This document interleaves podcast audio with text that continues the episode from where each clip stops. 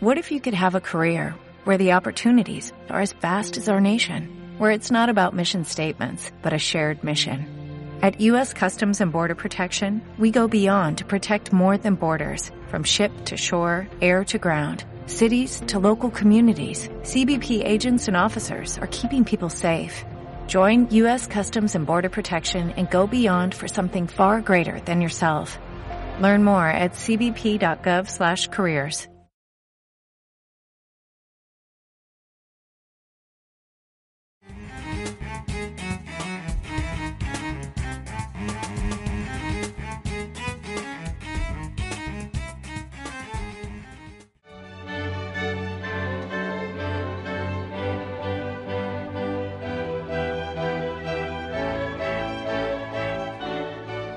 La historia la conocemos bien y nos la recuerda este hemiciclo a Juárez que tengo a mis espaldas.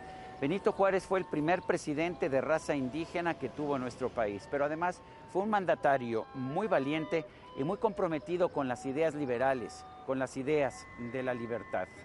Desafortunadamente, hoy hay muchos políticos que quieren presentarnos a un Juárez distinto, a un Juárez que supuestamente habría defendido las ideas conservadoras o que incluso habría sido un político racista. Los liberales mexicanos del siglo XIX mantenían una serie de principios fundamentales, muchos de los cuales surgían de las ideas de la Constitución de los Estados Unidos y de la filosofía liberal que se desarrolló fundamentalmente en la Inglaterra del siglo XIX. La separación de la Iglesia y el Estado ha sido quizás el principio liberal más conocido y efectivamente los liberales del siglo XIX pelearon con ahínco por separar la Iglesia del Estado, pero no porque no fueran religiosos. Juárez de hecho mantuvo siempre su fe católica. El problema que él veía en la Iglesia Católica era su enorme poder, provocado en buena medida por su concentración de la riqueza. Rechazaba también que se dieran privilegios a la Iglesia y a los sacerdotes, particularmente el fuero que los colocaba en una categoría jurídica distinta a la del resto de los mexicanos. Debemos recordar siempre que Benito Juárez es un hombre de raza zapoteca, que es un indígena mexicano, pero sin embargo hay que decir también que es un indígena atípico, diferente, distinto. En sus propios escritos autobiográficos, en los famosos Apuntes para mis hijos, llegó a decir, como una prueba del talento enorme que tenía, de su inteligencia privilegiada, que desde muy niño a los 7, 8 años de edad, se dio cuenta que su pueblo vivía en la más estúpida miseria, como lo dijo. Y también se dio cuenta que la única manera de salir de ese atraso cultural y económico y social enorme era estudiando. Y un niño indígena a sus escasos 7, 8 años de edad, que no hablaba el castellano, decidió escaparse de su pueblo en Galatao para ir a la ciudad de Oaxaca a estudiar, a competir contra los blancos y contra los mestizos, con las armas de los blancos y con los de los mestizos, es decir, con las armas del estudio. Cuando él sea presidente de la República, cuando él expida la ley de reforma, en un, documento fundamental que es el manifiesto de la reforma que firman él y Mechoro Campo, se explica perfectamente bien a la nación que los pueblos indígenas deben asimilarse al resto de la población sin separarlos, por lo cual es necesario acabar, aniquilar con las viejas prácticas, costumbres y demás usos que, al decir de Juárez, causaban un enorme atraso en las comodidades. Simple y sencillamente se trataba de incorporarlos al desarrollo nacional como ciudadanos, como él mismo lo fue. Los liberales sostenían que todos los ciudadanos debían tener los mismos derechos ante la ley. No debía haber fueros especiales ni para la iglesia ni para los sacerdotes, tampoco para distintas razas o grupos sociales. La igualdad de los ciudadanos era el precepto fundamental del liberalismo. Juárez había sufrido vejaciones y discriminación por ser indígena y sabía que solo en un país en el que todos fueran iguales podría haber mayores oportunidades de prosperidad para los indígenas Los conservadores, en cambio, defendían no solamente mantener los privilegios de la Iglesia, sino dejar a los indígenas en reservaciones en comunidades con leyes especiales sin tener la posibilidad de vender sus tierras bajo una protección de la iglesia y el gobierno. No consideraban a los indígenas como seres humanos capaces de tomar sus propias decisiones. Los políticos progresistas contemporáneos nos dicen que son herederos de la vieja tradición liberal. Sin embargo, defienden las peores posiciones de los conservadores del siglo XIX.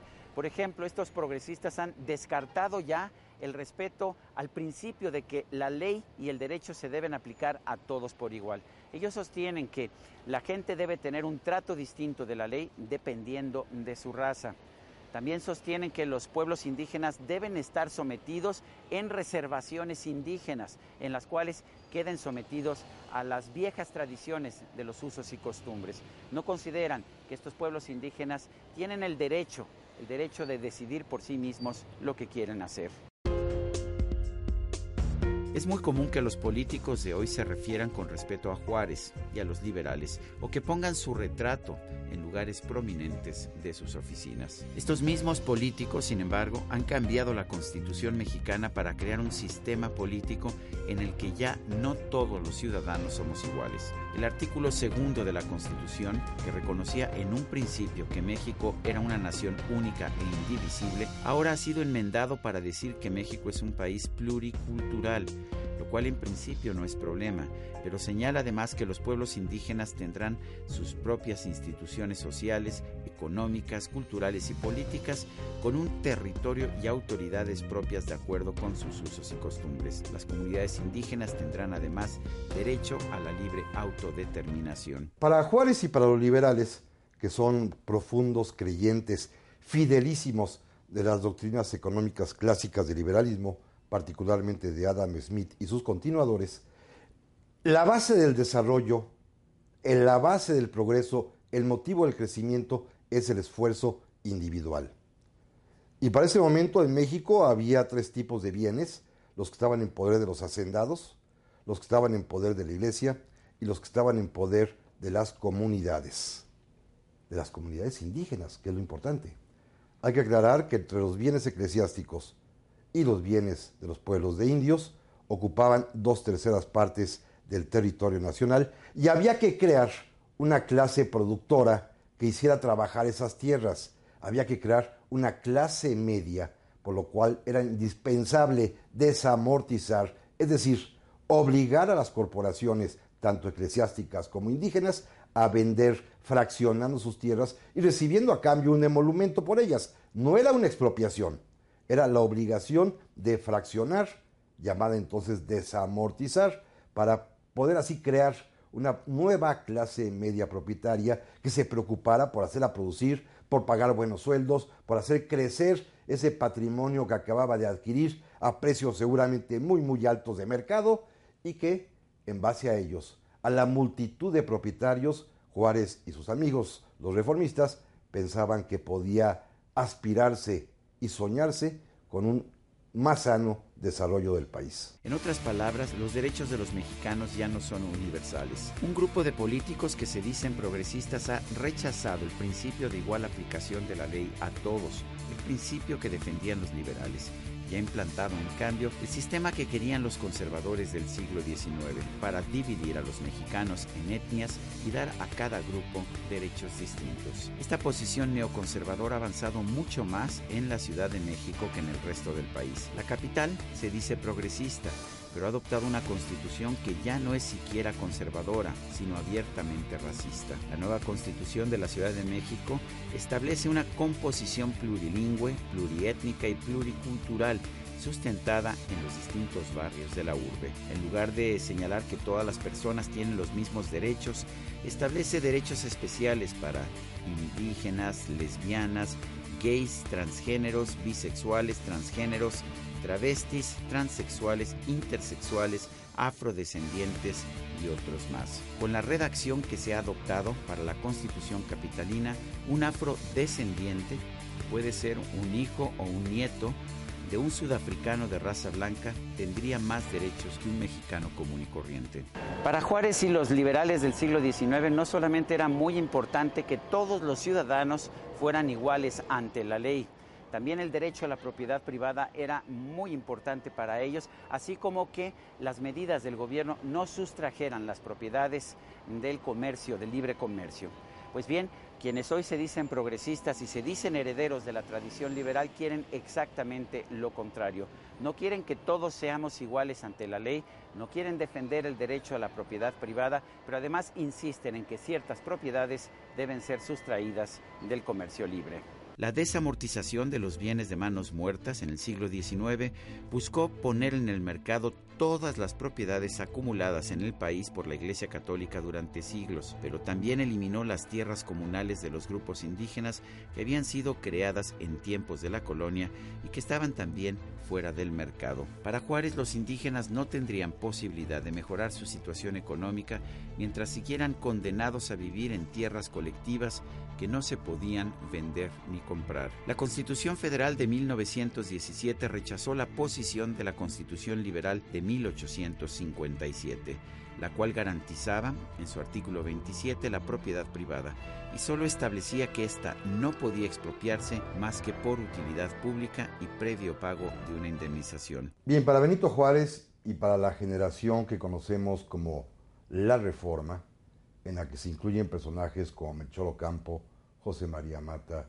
Ignacio Ramírez el Nigromante, Guillermo Prieto y muchos otros mexicanos más, tenían que reformar y modernizar al Estado mexicano que estaba hasta ese momento atenazado por los fueros. Es decir, por esa posibilidad, por esa hipótesis que permitía que cada quien, según las credenciales, según la condición, según su propia naturaleza, cuna, oficio, desempeño o actividad, fuese juzgado por tribunales especiales bajo leyes especiales. Y Juárez y los liberales querían lo contrario, la igualdad de todos ante la ley. Sin embargo, hay fueros que son sumamente importantes por el poder intrínseco que tenían como el eclesiástico, como el militar, pero también el fuero de indios. Los indígenas mexicanos, como los militares, como los clérigos, todos tenían sus tribunales y sus leyes especiales y no eran juzgados en sus litigios y conflictos como el resto de los demás mexicanos. A la Constitución de 1917 se le hizo decir exactamente lo contrario sobre la propiedad privada que la de 1857. El nuevo artículo 27 estableció que todas las tierras y aguas de México son originalmente propiedad de la nación, es decir, del gobierno, y que éste tiene la facultad de permitir que alguna parte se convierta en propiedad privada. Esta posición recuerda la que México había sufrido durante la época colonial, en que toda la tierra era propiedad de la corona, era propiedad del rey, para que éste decidiera quién tenía derecho a ocuparla y trabajar en ella. Otro punto que habría irritado sin duda a Juárez y a los liberales ha sido la decisión de los políticos mexicanos de colocar en la Constitución Federal el principio de que los indígenas, en lugar de tener todos los derechos que les corresponden por ser ciudadanos mexicanos, deben vivir de conformidad con los usos y costumbres de sus comunidades. Muchos de estos usos y costumbres son simplemente abusos de caciques que extraen trabajo forzado de los miembros de la comunidad y que no aceptan la igualdad de derechos de los hombres y las mujeres. Benito Juárez fue uno de los personajes más extraordinarios de la historia mexicana. Fue un hombre que nació en una situación de extrema pobreza y que supo salir adelante gracias a su trabajo, a su esfuerzo individual y también a sus convicciones. Fue un hombre que siempre defendió los principios fundamentales del liberalismo, esto es, la igualdad de todos ante la ley, la propiedad privada y el libre comercio. Lo que da coraje el día de hoy es ver a tantos admiradores o tantas personas que se dicen admiradoras de Juárez y que sin embargo están tomando medidas exactamente contrarias a las que él defendió. Políticos que nos dicen que son progresistas y que en realidad no son más que neoconservadores. Yo estoy seguro que si Juárez viviera hoy los estaría combatiendo con todo su ahínco. Yo soy Sergio Sarmiento y esto es 13 en libertad.